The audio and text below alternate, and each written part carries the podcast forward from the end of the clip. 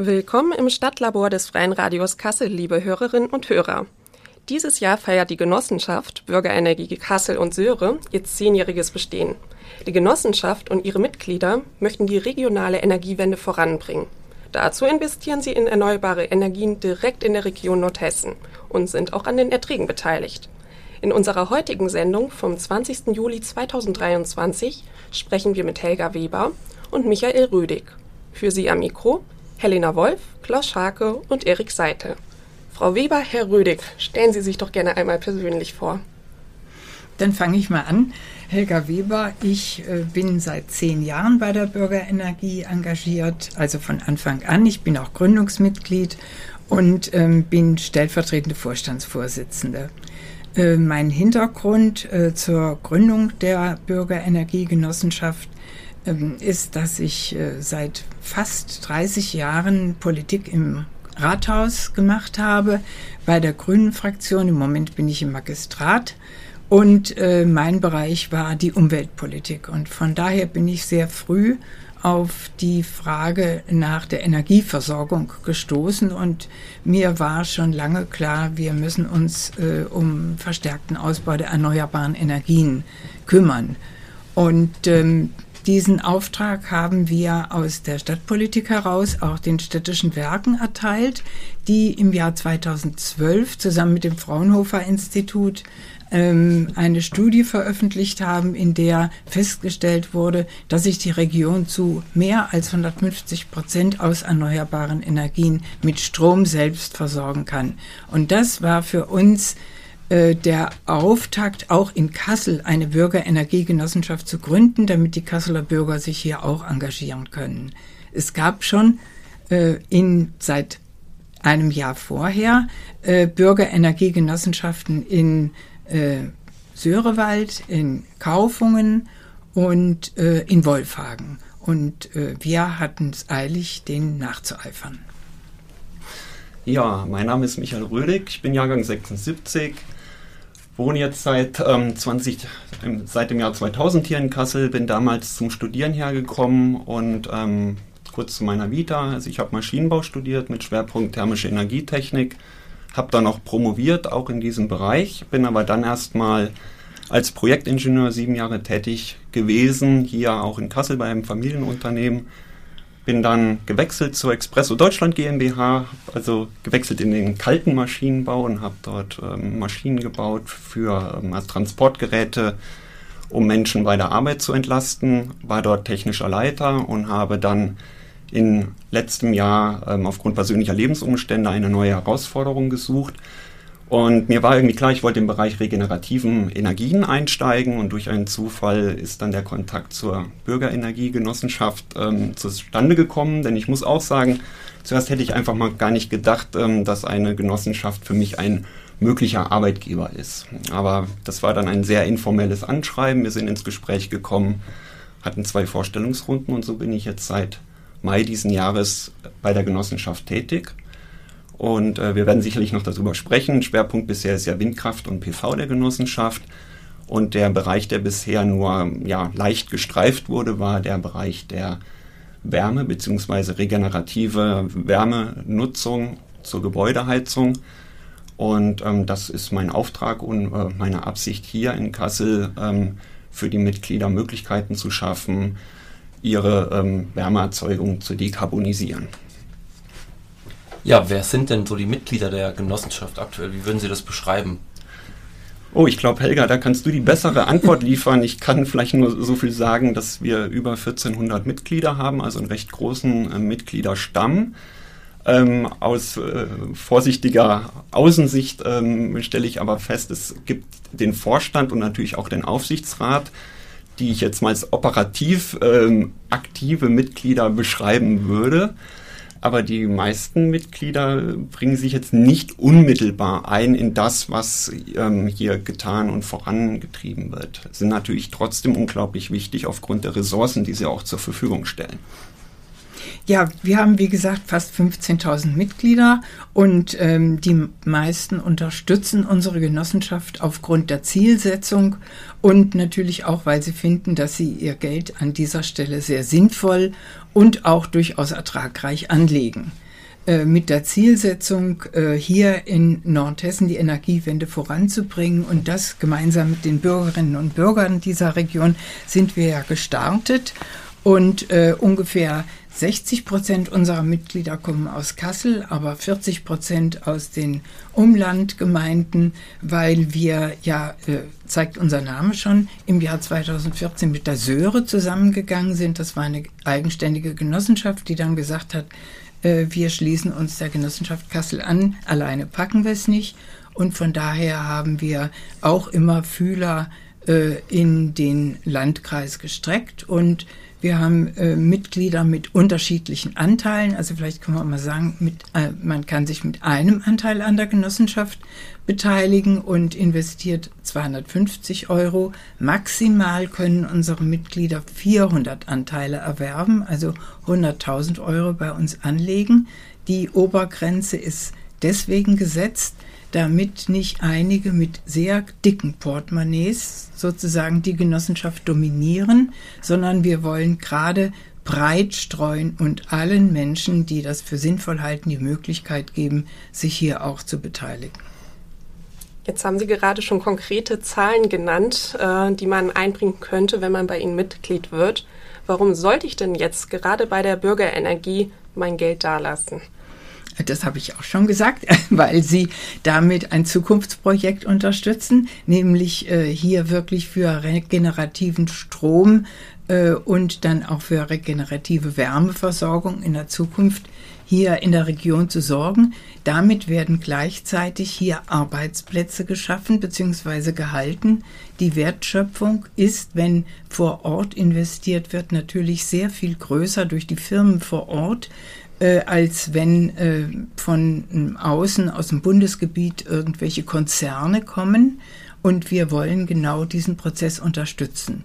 Und wir wollen deswegen ähm, auch die Gründung einer Genossenschaft. Wir wollen unsere Mitglieder mitnehmen auf diesem Prozess und die Genossenschaft ist ein sehr demokratisches Unternehmen. Mhm. Wir wollen, dass die Mitglieder wirklich mitentscheiden und äh, wir versuchen das auf viele Weise, auf vielfältige Weise äh, zu erreichen, indem wir gründlich informieren, auch selbstverständlich Generalversammlungen jedes Jahr sind ja verpflichtend haben und alle gleichgültig, wie viel Anteile sie bei uns besitzen, gleiches Mitspracherecht haben. Das halten wir für ein äh, wirklich überzeugendes Argument hier beizutreten. Was passiert denn mit dem Geld, das die BürgerInnen investieren? Vielleicht können Sie es mal an ein paar Beispielen ganz konkret darstellen. Ja, wir investieren dieses Geld äh, und zwar nur bisher nur als Eigenkapital. Wir haben also bisher noch keine Kredite aufnehmen müssen in Projekte vor Ort, das heißt in die vier Windparks, die hier in äh, Nordhessen entstanden sind, mit äh, den, also mit der Projektierung durch die städtischen Werke. Nur in den Windparks sind wir auch investiert. Äh, die städtischen Werke haben 2013 den Windpark Sörewald-Niestetal eröffnet und das war sozusagen für uns auch der Auftakt zu sagen, an diesem Windpark wollen wir uns beteiligen. Das nächste Projekt äh, waren, war der Windpark Rohrberg, dann kam äh, der Windpark äh, Kaufunger Stiftswald und ähm, als letztes der Windpark Kreuzstein. Und äh, am ersten Windpark war es möglich für uns, 25 Prozent der Anteile an diesem Windpark zu erwerben, weil es noch nicht so eine große Nachfrage nach diesen Anteilen gab. Bei den weiteren Windparks war das mhm. nicht mehr möglich, weil auch andere gemerkt haben, hier ist es sinnvoll, Geld zu investieren. Bei den anderen muss ich nochmal sagen, das Konzept der städtischen Werke, die diesen Windpark, diese Windparks entwickelt haben und, das muss man sagen, immer auch beteiligt bleiben in den Gesellschaften, sich also nicht zurückziehen wie andere Projektentwickler, die bundesweit tätig sind. Die Werke haben gesagt, wir machen das hier in der Region. Äh, dieses Konzept besagt, dass sich an den Parks nur die beteiligen können, die sozusagen unmittelbar betroffen sind. Das sind die Kommunen vor Ort, die Stadtwerke vor Ort und die Bürgerenergiegenossenschaften. Also kein einzelner Bürger, der mit zwei Millionen um die Ecke biegt, sich hier einkaufen kann, sondern nur die Bürgerenergiegenossenschaften. Und das ist ein bundesweit ähm, einmaliges Beteiligungsprojekt, worauf äh, wir, also stolz ist jetzt falsch, aber worüber wir sehr glücklich sind, dass das so angeboten worden ist und was wir für ein äh, wirklich äh, gutes Projekt halten, was sich eigentlich was Bürgerbeteiligung angeht und Akzeptanz dadurch auch angeht, eigentlich bundesweit ähm, gut äh, vervielfältigen ließe. Helga ähm, und, und ähm, Herr Rödig, könnten Sie, könntet ihr vielleicht mal ähm, kurz skizzieren, was es denn eigentlich irgendwie braucht, um eine solche Genossenschaft an den Start zu kriegen. Also so, das heißt, ähm, man braucht ja schon, ähm, man braucht ein gewisses Durchhaltevermögen, das habe ich jetzt rausgehört, ja. Mhm. Ähm, es war in der Vergangenheit so, dass der komplette Vorstand und der Aufsichtsrat sowieso ehrenamtlich gearbeitet hat für die Bürgerenergiegenossenschaft und ähm, dort sich aus, äh, auch, so wie ich es wahrnehme, eine ganze, ganze Menge Kompetenzen bündeln ne? um, um das alles mhm. irgendwie auf die Reihe zu kriegen. Und ähm, du hast es jetzt irgendwie so schön beschrieben, dass das ein bundesweit einmaliges Modell ist, was man jetzt hier machen konnte. Aber vielleicht gib unseren Hörern und Hörerinnen doch mal so eine Idee, ähm, welche Bretter ihr so gebohrt habt, um das halt eigentlich alles auch auf die Reihe zu kriegen. Ja, das Wichtigste ist Engagement und Durchhaltevermögen. Und ähm, was eben auch nochmal deutlich geworden ist, wir bringen ganz unterschiedliche Kompetenzen mit. Äh, wir haben äh, Wissen bei mehreren Vorstandsmitgliedern, die wie gesagt alle ehrenamtlich arbeiten, äh, im Bereich Betriebswirtschaft, Unternehmensführung. In unseren Reihen als Mitglied im Vorstand haben wir einen Rechtsanwalt, der äh, im Genossenschaftsverband tätig war und von daher das ganze Prozedere kennt und uns viele Tipps geben konnte und uns unterstützen konnte. Und ansonsten braucht man zunächst mal bei der Gründung ja einen langen Atem. Der Genossenschaftsverband äh, verlangt viele Unterlagen und viele Erklärungen und prüft sehr genau. Äh, insgesamt äh, geht diese Prüfung auch, nimmt äh, die weiter, äh, wird das weiter so durchgeführt. Und zwar deswegen, weil großen Wert darauf gelegt wird, dass die Genossenschaften äh, ihre Reputation beibehalten. Man muss dazu sagen, Genossenschaften sind zu weniger als 0,5 Prozent von der Insolvenz bedroht. Also ein so sicheres Unternehmen gibt's ähm, eigentlich äh, an keiner anderen Stelle.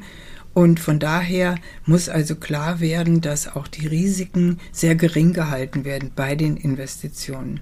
Aber das Wichtigste ist, dass man ähm, Menschen hat, die einfach an diese Idee glauben und das äh, nach innen und nach außen transportieren können. Also einmal an die Mitglieder. Mitgliederwerbung ist äh, ein großes Thema für uns zunächst gewesen und dann aber auch Mitgliederbetreuung, sie immer abzuholen, sie in, zu informieren über äh, neue Entscheidungen in der Genossenschaft, Überlegungen, die wir angestellt haben und dann natürlich auch nach außen zu kommunizieren, was die Genossenschaft will, um diese Zielsetzung auch voranbringen zu können. Aber wie gesagt, wichtig ist, dass man äh, einen ganz, ganz langen Atem hat und äh, einfach dabei bleibt und, das muss man auch sagen, viel Zeit mitbringt.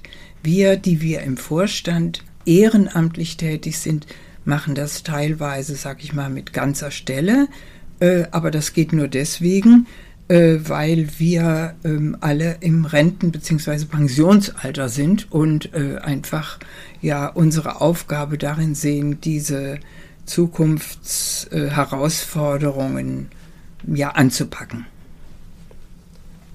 Wenn Sie sich jetzt treffen zu ähm, einer Versammlung mit der ganzen Genossenschaft, es sind vielleicht auch mal die Mitglieder da, die sonst eher passiver dabei sind, das Geld investieren. Wie kann man sich denn da so einen Ablauf vorstellen, wenn Sie da überlegen, was muss jetzt noch alles passieren? Was gab es vielleicht für Probleme, wo wir nochmal drüber schauen?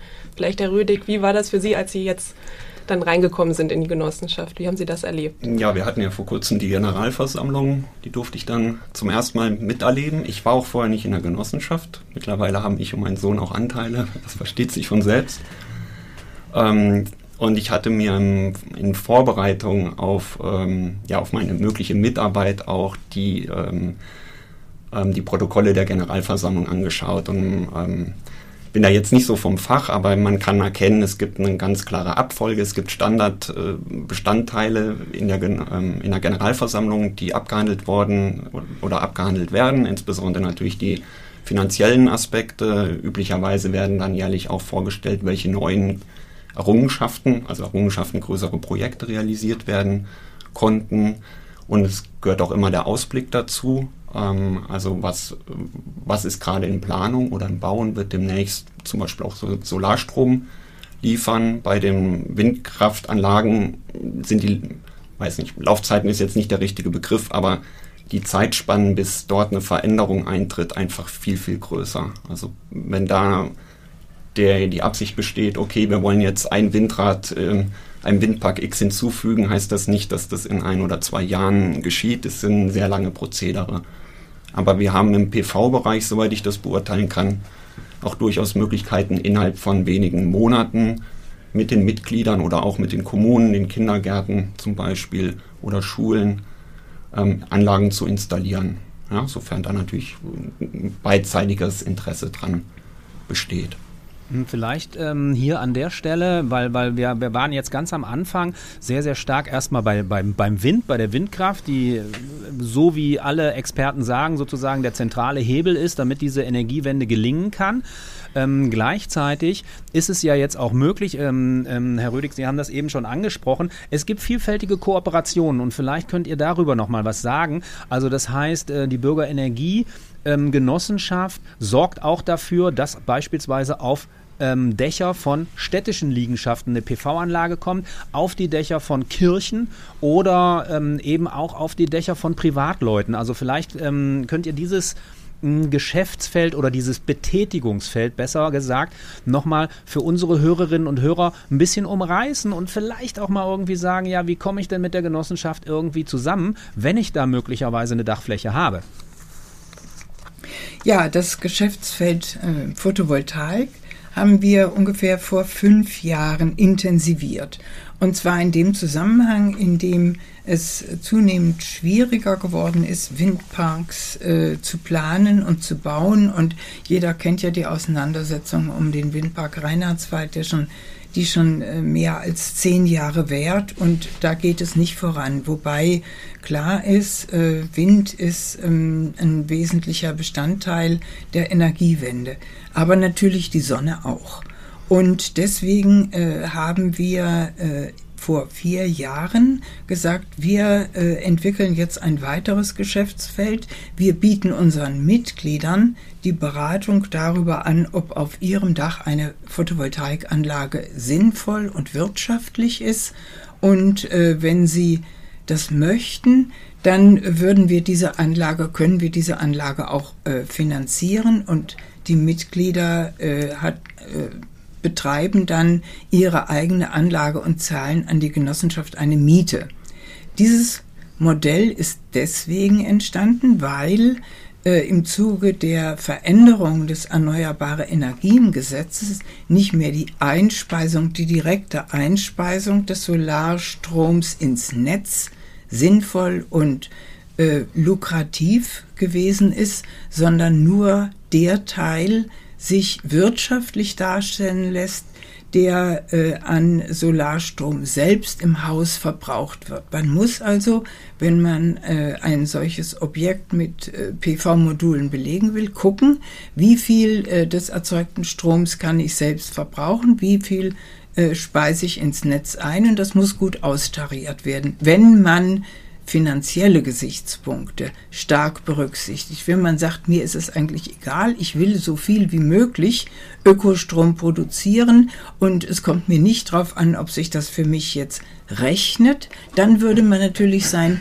Dach vollständig mit PV-Modulen belegen. Und das ist ja eigentlich auch der Sinn und die Zielsetzung auf dem Weg in äh, äh eine Gesellschaft mit erneuerbaren Energien. Aber das Erneuerbare Energiengesetz sieht genau diese Möglichkeit noch nicht in dieser Weise vor. Deswegen dieses Angebot an die Mitglieder äh, zu gucken, rechnet sich das für euch? Und gleichzeitig ist es natürlich ein wunderbares Angebot für Kommunen, die ja bekanntermaßen unter Investitionsdeckelung leiden, dass auf ihren Dächern Solarstrom erzeugt wird, der dann in den Gebäuden selbst verbraucht wird. Und inso, insoweit sind wir mit der Stadt Kassel eigentlich gut im Gespräch und haben bisher zehn äh, kommunale Dächer mit PV-Anlagen belegen können und äh, im Landkreis in Baunatal sogar zwölf Dächer. Das hatte sich deswegen äh, ergeben, weil Baunatal bereits die Dächer vorher äh, getestet hat, überprüft hat, ob sie statisch in Ordnung sind und äh, wie eine Belegung mit PV sinnvoll wäre. Und dieses Geschäftsfeld weitet sich jetzt in den ja, insbesondere natürlich äh, nach dem äh, Februar des vergangenen Jahres äh, eigentlich rasant aus, weil äh, ganz viele Menschen wissen, es ist eigentlich nur möglich, immer wichtiger ist es, äh, autark zu werden oder zumindest teilautark zu werden, sich den Strom vom eigenen Dach zu holen und zu gucken, wie geht das. Insofern haben wir jetzt also auch viele Anfragen von äh, Bürgerinnen und Bürgern, die sagen, ich will das einfach mal prüfen lassen auf meinem Dach und äh, ich würde das auch selbst finanzieren. Das machen wir alles kostenlos, dass wir dieses Angebot äh, weitergeben.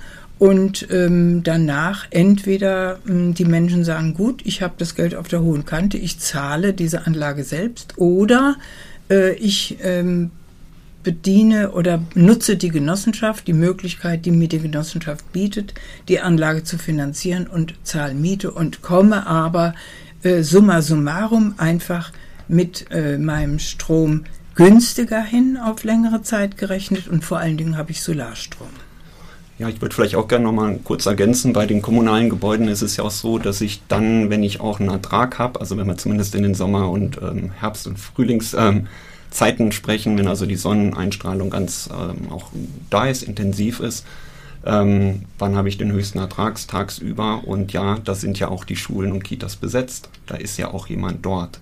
Also es ist ein bisschen das äh, Gegenstück zu dem, was sich bei den meisten, sofern sie jetzt nicht, äh, also zu den meisten Menschen, die jetzt nicht im Homeoffice tätig sind, die tagsüber unterwegs sind und eigentlich ähm, einen relativ geringen Verbrauch haben. Da ist dann eher morgens der Peak vielleicht, ähm, Thema Duschen, der Wasserkocher läuft, die Kaffeemaschine läuft etc.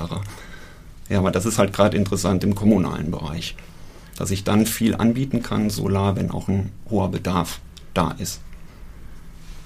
Ja, Frau Weber, Sie haben es angesprochen. Seit dem russischen Angriffskrieg ist auch das Thema Stromversorgung, Energieversorgung, aber auch die Wärmeversorgung ja ganz wichtiges Thema, dass man da unabhängig wird von Russland, uh, unabhängig wird vom Gas und auch Thema Klimaschutz hier auf erneuerbare Energien setzt.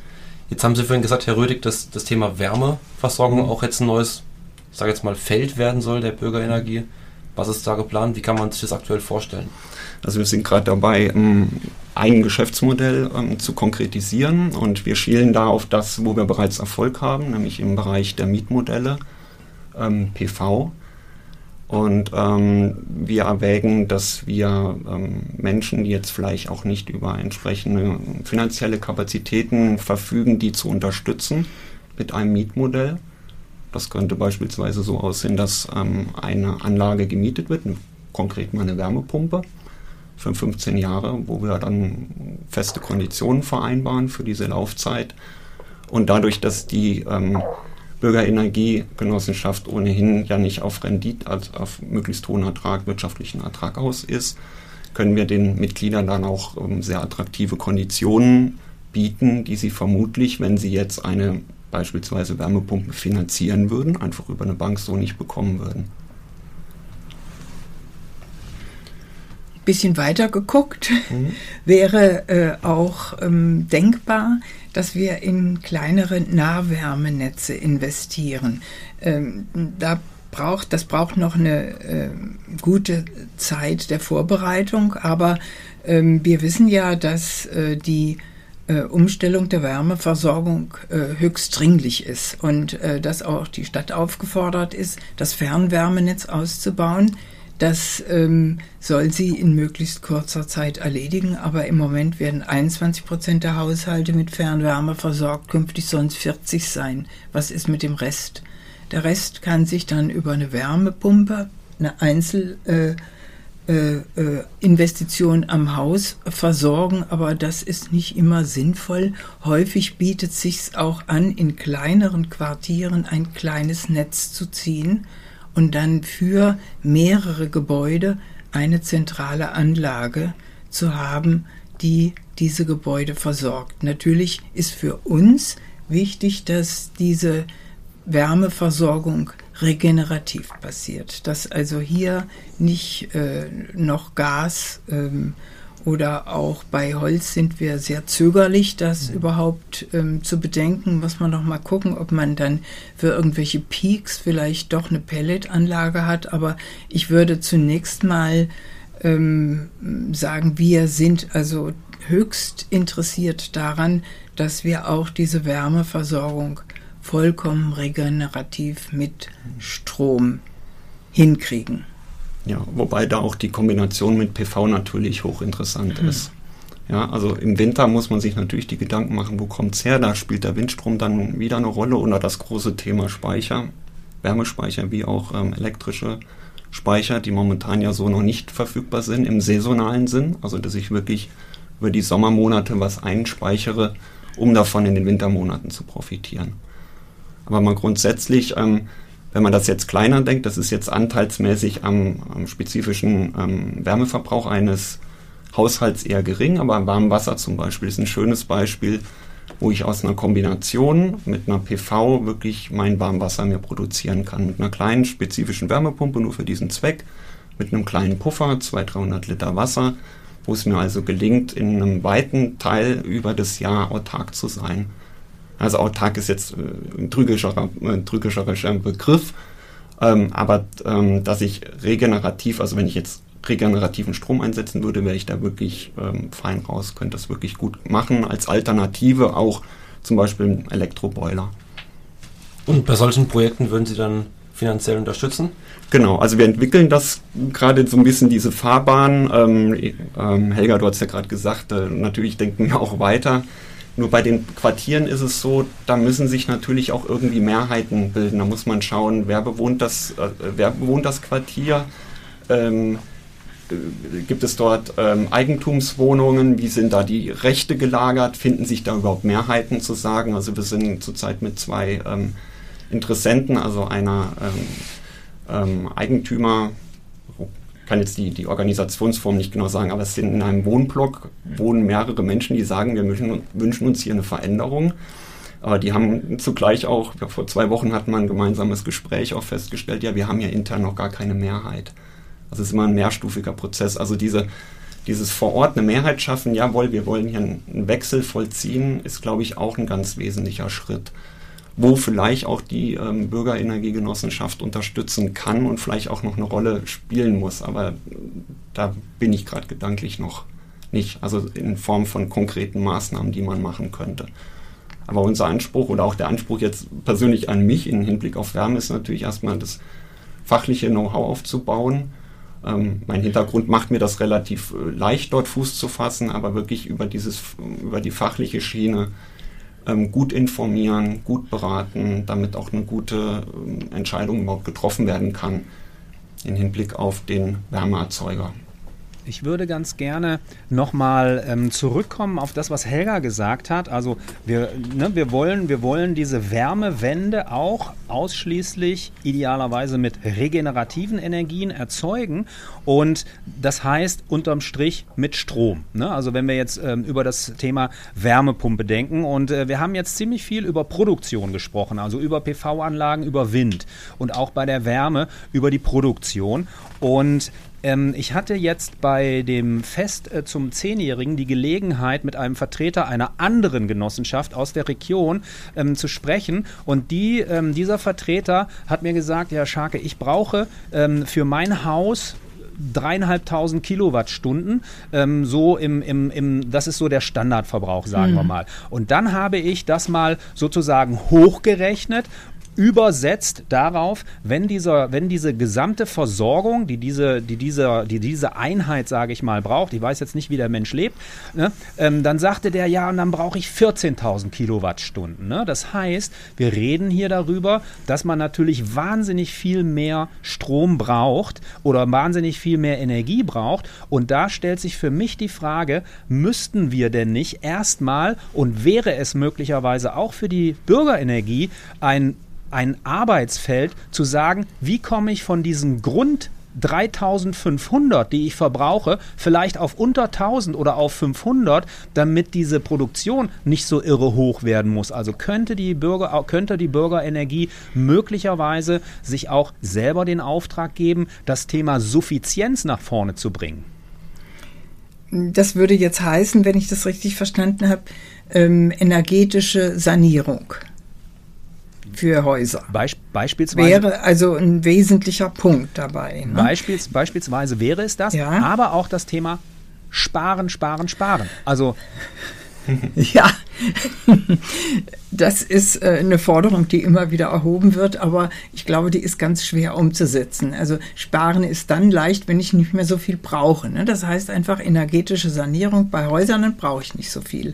Nun ist das ein ähm, Projekt, diese energetische Sanierung, die ein unglaubliche, die unglaubliche Mengen an äh, äh, finanziellen Mitteln braucht. Dazu ähm, sind wir jetzt auf den vom heutigen Stand aus gesehen als Genossenschaft nicht in der Lage, jetzt auch noch in die Sanierung von Gebäuden zu setzen. Ähm, ich will die Frage, die du gestellt hast, vielleicht noch mal ein bisschen anders formulieren. Wir wissen, dass wir sehr viel mehr Strom in der nächsten Zeit brauchen werden. Auch bei Sparmaßnahmen äh, muss trotzdem, müssen trotzdem circa 40 Prozent mehr Strom erzeugt werden bis 2030, weil das weiß das deswegen so genau, weil ich auch Mitglied im Klimaschutzrat bin und da in der Themenwerkstatt Energieversorgung. Und da ist das mal genau untersucht worden. Wie sieht eigentlich der künftige Bedarf an Strom aus? Über die Sektorenkopplung Verkehr mit Strom, Heizen mit Strom, brauchen wir also sehr viel mehr Stromangebote. Und das geht nur, auch wenn gespart wird, wie du das soeben beschrieben hast, also von 3000 auf 1000 ist natürlich ein gewaltiger Schritt, von dem ich nicht weiß, wie es gelingen soll, aber auch bei diesem Sparprogramm trotzdem mehr. Und das heißt, wir müssen unglaublich viel investieren in Windkraft in der Region und in Photovoltaik in der Region. Und zwar in Dimensionen, die wir uns kaum vorstellen können. Aber diese Arbeitsgruppe hat Gott sei Dank mal ausgerechnet, wie müsste das denn aussehen künftig, wenn die Stadt Kassel sich an ihre selbstgegebene Verpflichtung hält, bis 2030 klimaneutral zu sein. Dann müssten ungefähr zehnmal so viel Windparks in der Region stehen, wie derzeit schon vorhanden sind. Und äh, die Belegung mit Photovoltaik auf dem Dach muss also mindestens um das Zehnfache, wenn nicht um das Zwanzigfache steigen. So genau weiß man nicht, wie viel Strom im Moment über Photovoltaik erzeugt wird. Das heißt, hier sind also Herausforderungen äh, zu bemerken, äh, wo man nur sagen kann, also Leute, ähm, jetzt mal wirklich Dalli Dalli. Das ist der aller, die allerletzte Möglichkeit, um überhaupt noch ähm, mit der Klimakrise oder sagen wir mal die Klimakrise auch in der Region so weit in den Griff zu kriegen, dass man nicht sagt, das läuft uns völlig aus dem Ruder und da müssen die Anstrengungen also enorm verstärkt werden. Und wie gesagt, nochmal zurück auf deine Bemerkung, sowohl als auch und nicht entweder oder. Ja, ich möchte auch das Thema Sparen oder äh, eher Verbraucherverhalten nochmal ähm, auf den Tisch bringen. Und zwar, ich habe gemerkt, dass ähm, ich habe mein Balkonkraftwerk gekauft, das ja in aller Munde ist. Und was das ganz, das Interessante an dem Balkonkraftwerk ist vor allem, dass äh, ich persönlich jetzt viel bewusster mit Strom umgehe. Also, dass ich genau gucke, ähm, scheint die Sonne, okay, die Sonne scheint, jetzt mache ich dies und jenes. Scheint die Sonne nicht, dann lasse ich das. Wie soll morgen das Wetter werden? Das ist natürlich aktuell manueller Prozess. Aber diese Sensibilisierung dafür, die finde ich wertvoll. Also, dass man sich selber ein bisschen lernt zu hinterfragen, wann, wann nutze ich Strom. Nämlich, dass wir zu einer, dass wir dann beginnen, Strom zu nutzen, wenn er auch da ist. Und nicht so, ich brauche jetzt einfach Strom, ja, ist Strom. Wo kommt der gerade von der Sonne? Nee, kommt nicht, na egal, ich mache trotzdem an. Also finde ich nochmal ganz gut ähm, als Maßnahme, um sich selbst da ein bisschen drauf einzugrooven, wie das eigene Verbrauchsmuster ist, weil das ist natürlich immer sinnvoll zu gucken, wann, ähm, wie ist gerade das Angebot und muss das jetzt sein, was ich gerade vorhabe. Ja, und außerdem kann es Spaß machen. Das, das stimmt. Von, ja. von ganz vielen Mitgliedern, die eine Photovoltaikanlage haben und die begeistert äh, draufschauen und feststellen, was wird jetzt gerade eingespeist und äh, wenn ich jetzt die Waschmaschine anstelle und dann kann ich wirklich meinen günstigen Strom nutzen und äh, ich stelle sie eben jetzt mittags an und die Spülmaschine auch und künftig mit äh, einer entsprechenden Steuerung auch äh, des Haushalts kann man das ja auch dann äh, über äh, digitale Anweisungen machen. Das äh, macht total Spaß und äh, das gibt auch das Gefühl, ja, in diesem Bereich wieder kompetent zu sein und, und wie heißt das heute, selbstwirksam zu sein. Ich glaube, das ist einfach eine tolle Erfahrung in dem Zusammenhang, was äh, die eigene Produktion von Energie angeht, mit der man wirklich äh, ähm, ja dann seine äh, notwendigen äh, Dinge erledigen kann. Das heißt, Ihre Mitglieder, die jetzt zum Beispiel eine PV-Anlage haben, die können dadurch ein bisschen besser begreifen, was ist denn Strom überhaupt, wie viel ist das, wenn ich meine Waschmaschine anstelle. Sie ja. bekommen da ein besseres Gefühl. Genau. Das ist auch ganz wichtig, wenn man weiß, was braucht das Ding und was liefert die Anlage oder bei einer Balkonkraftanlage, äh, was liefert sie auch nicht. Deswegen muss ich ja, durchaus. Ne? trotzdem, wenn ich jetzt die hm. Spülmaschine anstelle oder den Wasserkocher, dann brauche ich ja immer noch Strom aus dem Netz und vielleicht überlege ich dann, äh, doch auf dem Dach eine Anlage anzubringen. Also es gibt ja ganz viele, die Balkonanlagen haben ja so eine Faszination und ich finde das toll, dass die so begeistert äh, gebaut werden und von mhm. unserem äh, So Local Unternehmen hier äh, in, in Kassel, die sind ja total äh, aktiv dabei, wirklich auch mitzuhelfen, dass diese Anlagen selbsttätig äh, installiert werden können, dass man das also mit eigener Kompetenz kann. Und ähm, das ist sozusagen dann der erste Schritt in die Selbstversorgung und das muss längst nicht der letzte sein. Ja, ich erlebe das auch bei meinem Sohn, der immer wieder zum Stromkasten läuft, die Tür aufmacht und guckt gerade, ähm, wie sieht es denn mit unserem aktuellen Verbrauch aus. Also es ist ansteckend, das Thema, und zwar im absolut positiven Sinn. Hm. Jetzt haben Sie vorhin schon angesprochen, wir sollten auf Wind und Sonne setzen. Welche weiteren Projekte sind denn da jetzt äh, explizit in Ihrer Genossenschaft geplant, um das zu unterstützen? Also bei Wind sind wir ja schon lange dabei zu hoffen, dass es endlich Genehmigungen gibt für den Ausbau der bestehenden Windparks, also unserer Windparks, an denen wir beteiligt sind. Ähm, da sind beim Windpark Stiftswald zwei bis drei Anlagen geplant und die erwarten ihre Genehmigung auch jetzt in 23. Das heißt, sie könnten wahrscheinlich spätestens ab 25 dann stehen. Das, äh, dieses Genehmigungsverfahren ist ein sehr langwieriges Verfahren und trotzdem äh, sind wir froh, dass es an der Stelle jetzt geglückt zu sein scheint. Ähm, man muss dazu sagen, äh, dass ähm, diese zwei bis drei zusätzlichen Anlagen eine ganz andere Kapazität haben als die bisherigen. Die bisherigen Anlagen haben äh, drei Megawatt äh, Leistung und die künftigen werden äh, sechs bis sieben Megawatt haben. Das heißt, die liefern schon deutlich mehr Strom äh, ins Netz als die bestehenden Anlagen. Bei Sörewald-Niestetal ist auch untersucht worden, da würden auf dem äh, äh, Gelände noch zwei Anlagen gebaut werden können, wenn nicht die Bundeswehr äh, ständig Einspruch einlegen würde gegen diese Anlagen, weil das angeblich äh, ihre Flugbahn beeinträchtigen könnte. Nun gibt es ein höchstrichterliches Urteil, das die Bundeswehr anweist, nicht mehr so großzügig für den eigenen Bedarf zu rechnen, sondern damit anders umzugehen. Und das heißt, dass eventuell tatsächlich für diese beiden äh, Windanlagen Genehmigungen jetzt auch zu erwarten wären.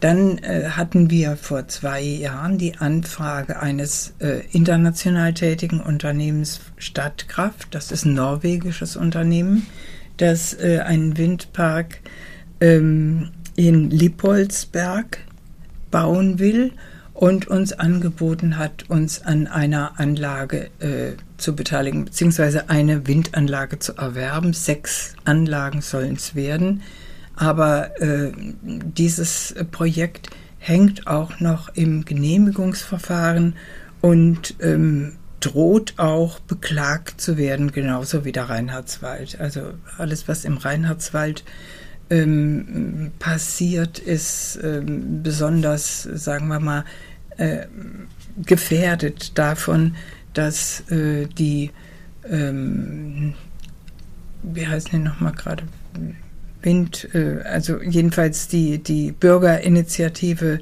äh, Windpark gegen den Windpark Reinhardswald hier Einspruch einlegt. Und das ist ja auch schon mehrmals vor Gericht verhandelt worden und ähm, der äh, Verwaltungsgerichtshof hat ja zum wiederholten Male äh, einen Stopp der äh, Maßnahmen für den Bau des Windparks ausgesprochen. Das ist also ähm, ja ein sehr mühsames Verfahren und ähm, das, was die Bundesregierung vereinbart hat, nämlich dass die Errichtung von Windparks und überhaupt von äh, Anlagen zur Erzeugung erneuerbaren Stroms äh, im vorwiegenden öffentlichen Interesse liege, das ist also an der Stelle leider noch nicht angekommen. Von daher ist die Notwendigkeit, die Dringlichkeit, äh, auf die alle Welt hinweist und die wir auch wissen, immer noch nicht in der Realität angekommen. Was sind denn da die Argumente der Gegner dieser Windenergieanlagen in ja, Rheinland-Pfalz hm. zum Beispiel jetzt? Äh, Windanlagen sind überall sinnvoll, nur nicht gerade bei uns vor Ort. Also das übliche Argument und äh, befürchtet, dass äh, der Wald ähm, großflächig Schaden nimmt, äh, dass dieser berühmte Märchenwald nicht mehr äh, in äh, seiner Struktur erhalten bleibt, wobei bei genauerer Betrachtung das gar nicht stimmt, weil dieser Märchenwald ja sich im unteren Bereich des Reinhardswalds befindet und die alten Buchen- und Eichenbestände ähm, da überhaupt nicht gefährdet sind, sondern die Windkraftanlagen auf den Flächen errichtet werden sollen, die eh schon vom Sturm und vom Borkenkäferbefall freigeräumt sind. Also es werden, müssen kaum Bäume gefällt werden und ähm, das sind die äh, Argumente der Gegner, die kann man ja aller Orten nachlesen, sind ja sehr vielfältig. Und äh, die Argumente ähm, der Gerichte sind, äh, dass ähm, nicht ausreichend geprüft worden sei, ob tatsächlich die Haselmaus jetzt äh, von den Standorten vergrämt worden ist, also wirklich nicht mehr ansässig ist auf den Flächen. Und der letzte Coup war ja, dass zwar jetzt eine Genehmigung für die Flächen vorliegt, aber keine Baugenehmigung für die Zuwegung. Das war bisher gar nicht nötig, für diese Zuwegung noch eine extra Genehmigung einzuholen. Eigentlich gehört das bei Baumaßnahmen dazu, dass man auch die Zuwegung mit einbezieht. Aber äh, die Gerichte haben jetzt beschlossen, also es muss hier auch nochmal eine extra Baugenehmigung vorgelegt werden. Das ist also eine Verzögerung, die immer wieder auftritt und die dazu führt, dass dieser Windpark, wie gesagt, seit zehn Jahren äh, eigentlich nicht vorankommt. Und ähm, bei jedem Einspruch muss man damit rechnen, dass der auch nicht gleich morgen abgearbeitet wird. Die Gerichte leiden auch unter Personalmangel, genauso wie die Genehmigungsbehörden, die ja mittlerweile äh, also meterlange Aktenordner äh, zu bewältigen haben, wenn sie äh, die Genehmigung für ein Projekt ähm, untersuchen müssen, so dass da also einfach eine Zeitverzögerung eintritt, die ähm, ja einfach, ich sag mal, im Sinne ähm, der, der äh, Verantwortlichkeit äh, für die äh, Zukunft eigentlich ja nicht zu rechtfertigen ist. Hm, vielleicht können wir jetzt ähm, nochmal, also du hast es sehr, sehr auf den Punkt gebracht, wie komplex es sozusagen alles ist. Ich würde gerne so in Richtung Ende unserer Sendung, ähm, ne, das irgendwann kommen wird, nochmal ähm, so die Frage an euch richten als Vertreter der, der Bürgerenergiegenossenschaft und nicht nur dieser, sondern vielleicht auch ein bisschen genereller für die Bürgerenergiegenossenschaften. Ähm, wie, wie wichtig sind die Netzwerke, in dieser Region für euch. Und ähm, ja, wie, wie seid ihr als Bürgerenergie Genossenschaft ähm, in diesem Bereich aufgestellt. Ich mache ein konkretes Beispiel, auch bei, den, ähm, bei der 10-Jahresfeier. Da war eine Professorin von der Uni Kassel da, die über die irgendeine Forschung über das Wärmewende-Thema gemacht hat und die eine astronomisch hohe Zahl in den Raum gestellt hat, was wir alleine in Kassel dafür brauchen. Die Zahl war so hoch, dass ich sie mir nicht merken konnte.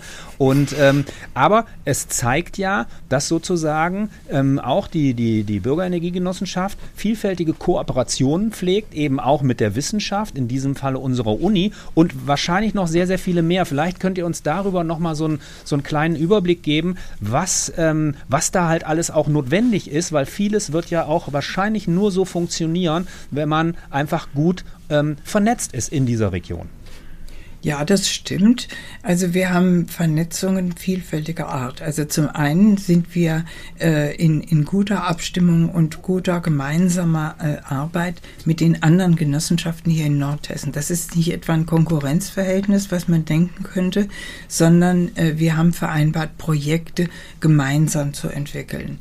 Äh, wir haben auch eine Stimmenbindung verabredet bei den Gesellschafterversammlungen, wo diese Genossenschaften genauso wie wir vertreten sind in den äh, Gremien äh, der Windparkgesellschaften und wir haben verabredet, gemeinsam größere Photovoltaikprojekte zu entwickeln. Da können wir vielleicht auch nochmal drauf zu sprechen kommen.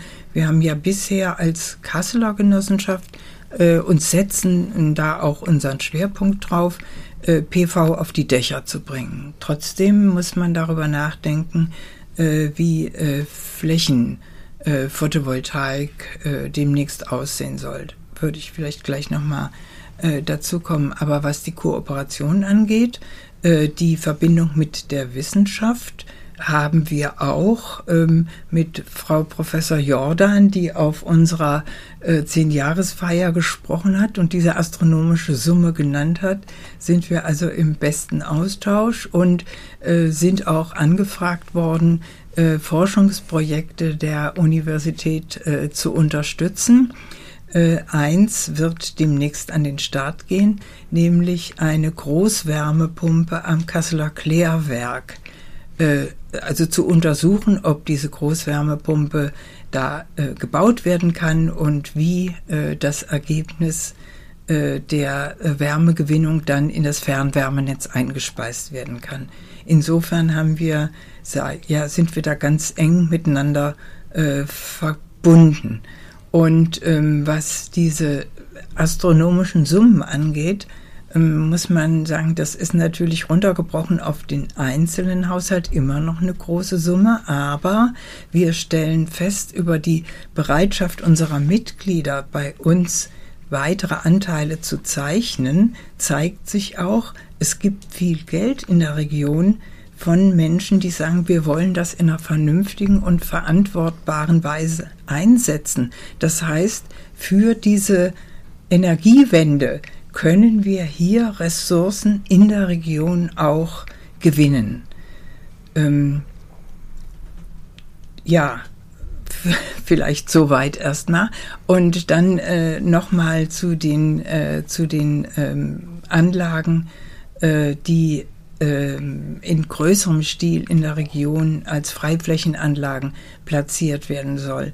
Das äh, wäre, äh, sind Projekte, die mh, mm, unbedingt auf der einen Seite unbedingt notwendig sind, um äh, die Energiewende wirklich mit einem, mit einer solchen Power zu versehen, dass sie vorankommt. Also die, die Zielsetzung der Bundesregierung sagt, jedes Jahr 20 Gigawatt äh, zusätzliche Stromerzeugung aus Photovoltaik, 10 Gigawatt aus äh, Wind an Land.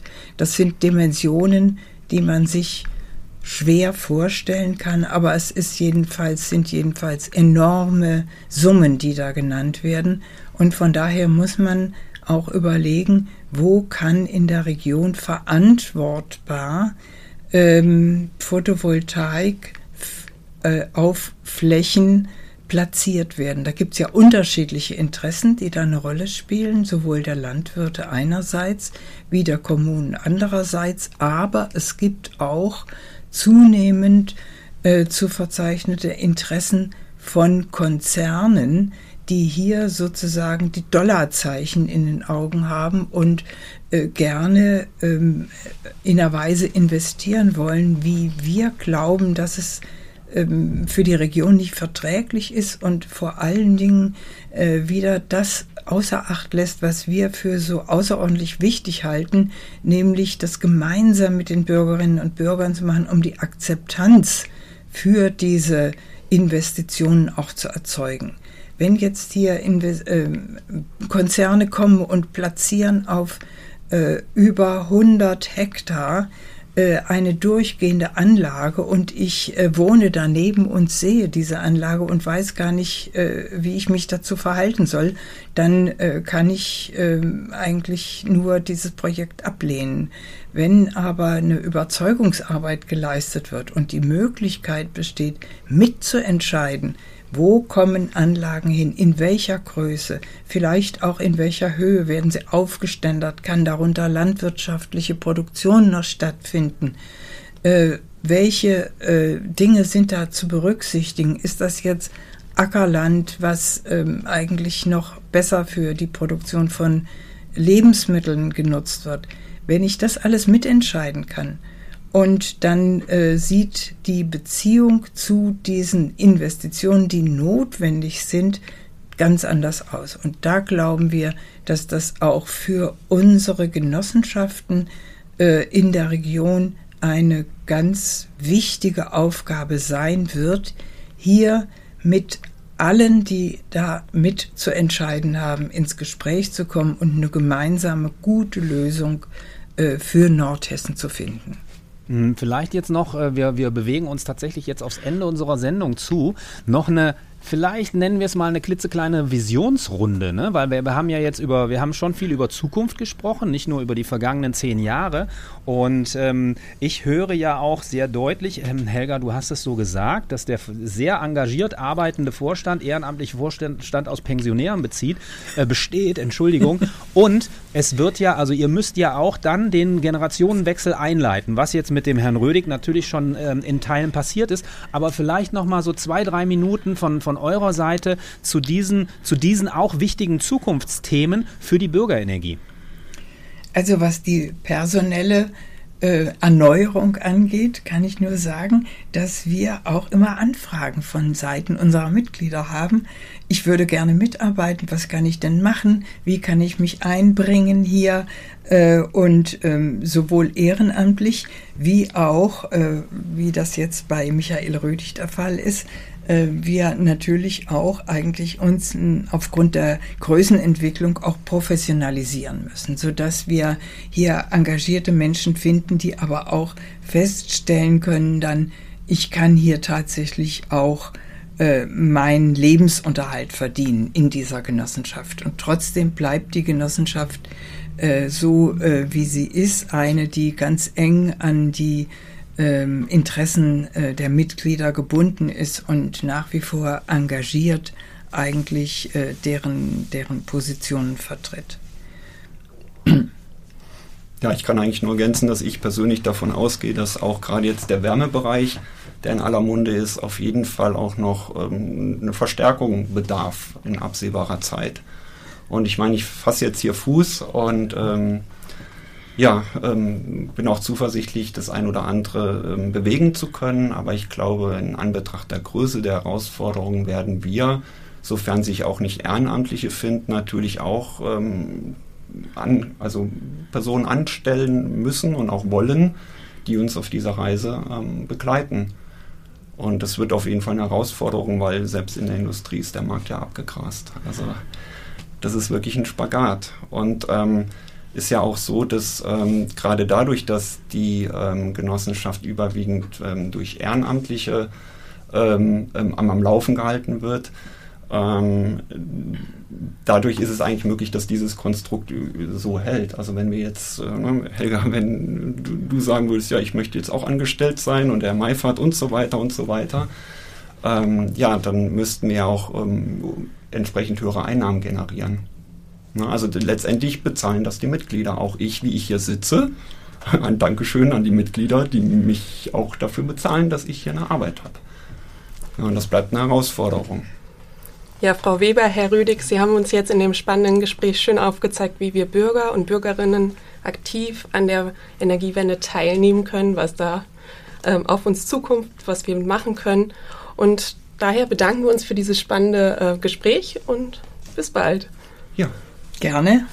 Bis bald. Tschüss.